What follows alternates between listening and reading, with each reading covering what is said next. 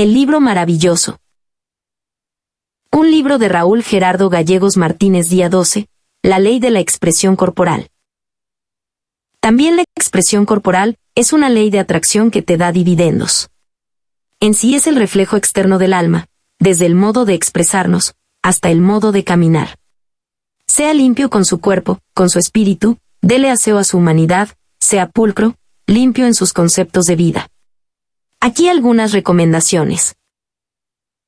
1. Tiene que aprender a darse a sí mismo, en una forma libre y gozosa, ámese antes que pretenda amar a alguien más. 2. Tiene que cultivar amistades, contactos sociales, ser agregado y bienvenido a todas las reuniones que vaya.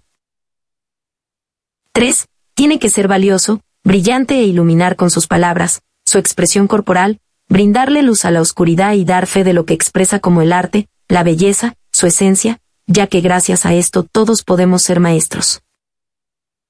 4. Debe de buscar la ocupación que le da la oportunidad de expresarse artísticamente.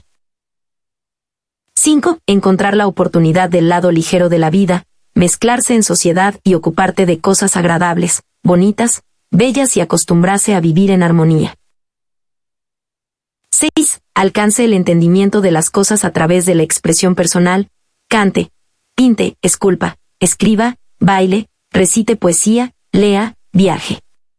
Una persona que se desarrolla en este ambiente siempre será positiva, y vivirá sin preocupaciones, porque ha encontrado en la naturaleza humana la explicación contundente de lo bello.